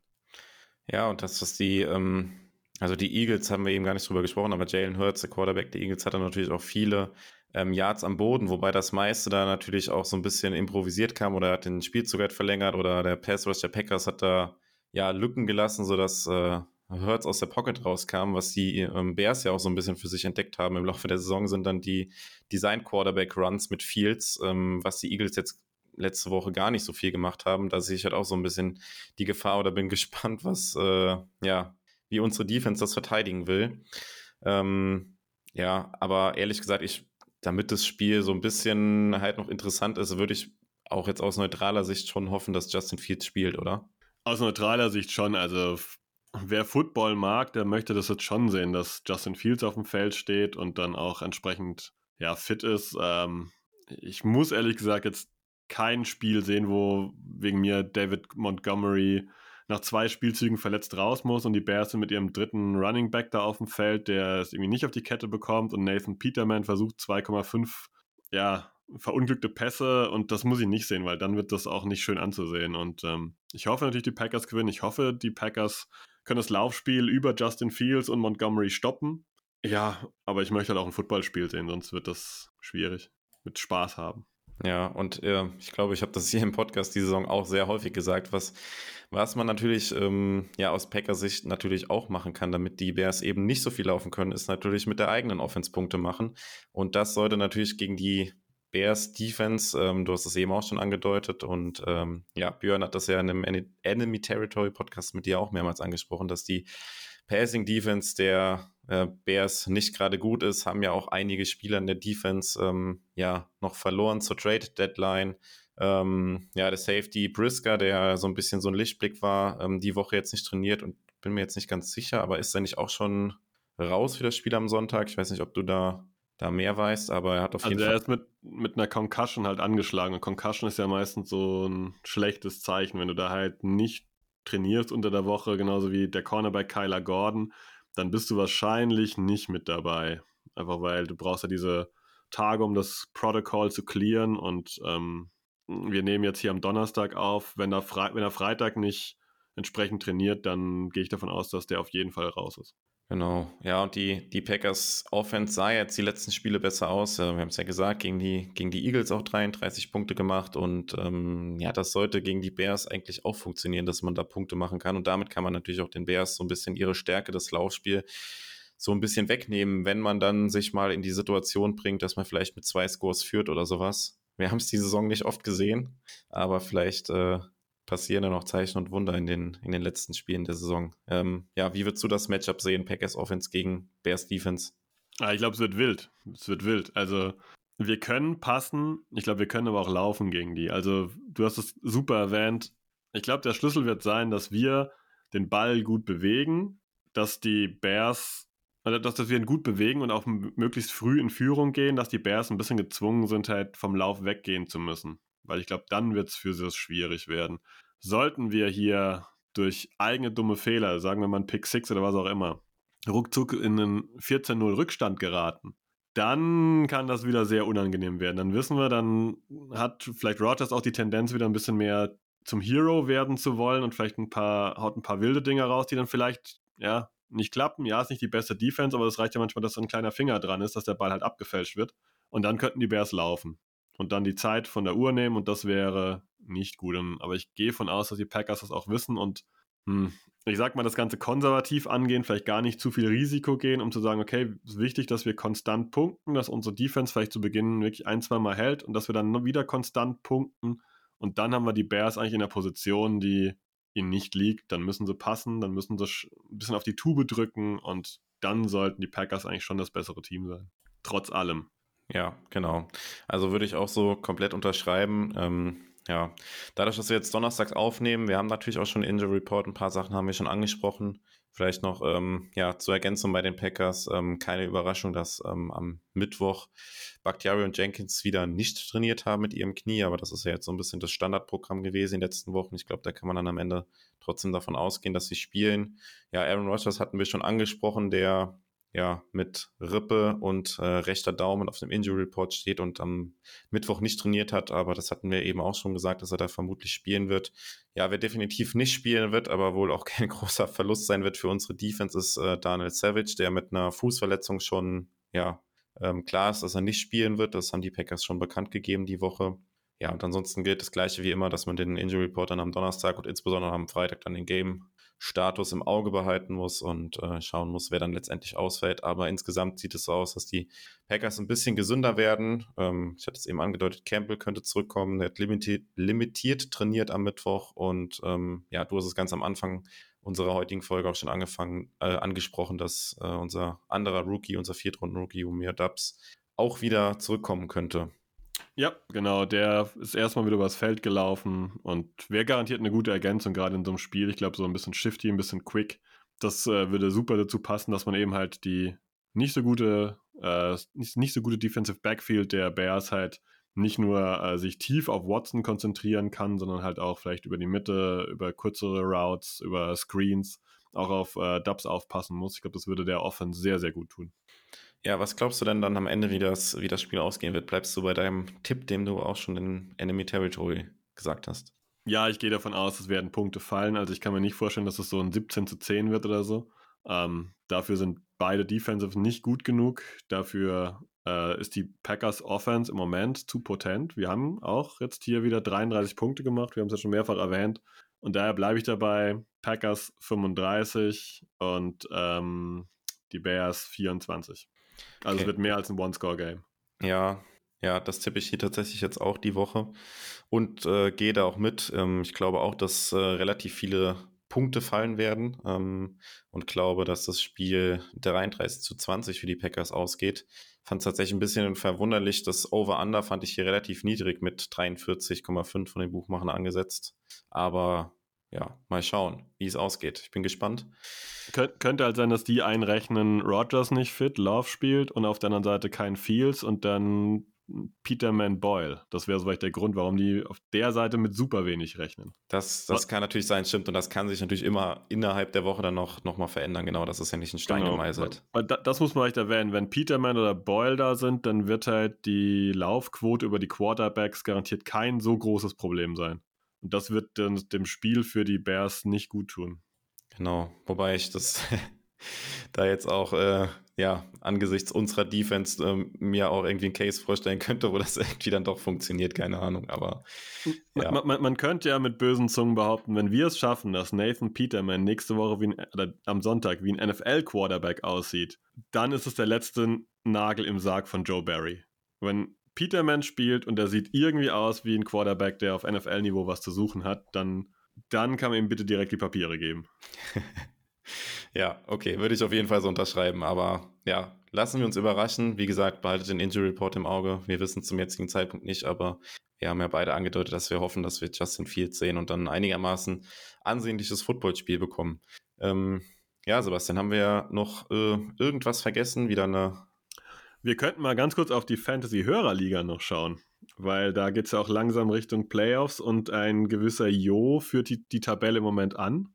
Ähm, sehr, äh, ja, sehr dominant, sehr gut auch. Auf Platz 2 ist ähm, Kollege Team Cheesehead gelandet. Das muss man mal erwähnen. Der hat neunmal gewonnen und nur dreimal verloren, hat aber insgesamt weniger Punkte gemacht, als er kassiert hat. Das habe ich äh, bislang so auch noch nicht gesehen. Und die anderen Teilnehmer von uns, also Chris steht mit 5-7, so ein bisschen im ja, hinteren Mittelfeld. Da muss noch um die Playoffs kämpfen. Ich habe selber sieben Siege und fünf Niederlagen. Ähm, habe aber auch ein bisschen Glück gehabt. Ich habe, glaube mit die wenigsten Punkte gegen mich, oder ich glaube, die wenigsten sogar. Ja, da habe ich eine glückliche Karte erwischt, auf jeden Fall. Ja, wenn ihr mal ein kleines Update über die Hörerliga gehört habt, äh, was da abläuft. Auf Platz 3 ist im Moment Eifelkäse. Ähm, genau. Und ganz am Ende kämpfen die Hürter Käseköpfe noch ein bisschen den Anschluss. Äh, Nitzko hat da zwei Siege erst eingefahren. Ähm, obwohl er gar nicht so wenig Punkte gemacht hat. Er kassiert halt unglaublich viele. Genau, ja, das hatten wir in, im Podcast hier noch gar nicht so oft angesprochen dieses Jahr, aber da geht es jetzt auch in die letzten zwei Wochen und dann geht es in die, in die Playoffs, wie wahrscheinlich auch in vielen anderen Fantasy-Ligen. Also da ist es auch jetzt, wird es langsam spannend und äh, ja, Fantasy für mich auch dieses Jahr ein großes Thema auf jeden Fall, wo es bei den Packers nicht so läuft, habe ich auch viel Zeit versenkt in meinen Teams und in Waiver-Ads und äh, ja, auch viel Fantasy-Podcasts tatsächlich auch gehört. Und ja, mal gespannt, wie da die Saison jetzt ausgeht. Ja, Sebastian, ich glaube, wir hatten wieder eine sehr runde Folge, vollgepackt wieder. Und ähm, ja, an der Stelle vielen Dank, dass du mit dabei warst. Vielen Dank euch, ihr lieben Zuhörer, fürs Zuhören. Wie gesagt, nochmal der Hinweis an unsere Charity-Aktion. Spendet da fleißig. Ähm, ihr habt es teilweise auch schon getan. Vielen Dank dafür. Und ja, ich glaube, dann wünschen wir euch eine gute Woche. Ein ja, hoffentlich erfolgreiches Spiel am Sonntag gegen die Bears. Und dann hören wir uns nächste Woche dann in der Bye Week hoffentlich wieder. Und dann sind wir raus mit einem Go Pack Go. Ich kann auch noch sagen, viel Spaß, trotz allem. Denkt dran, nächste Woche ist zwar Bye Week, aber nächste Woche ist auch Folge 200. Wir werden uns garantiert irgendwas überlegen, dass es nicht nur die Review auf das Bears-Spiel sein wird. Ansonsten, Go Pack Go.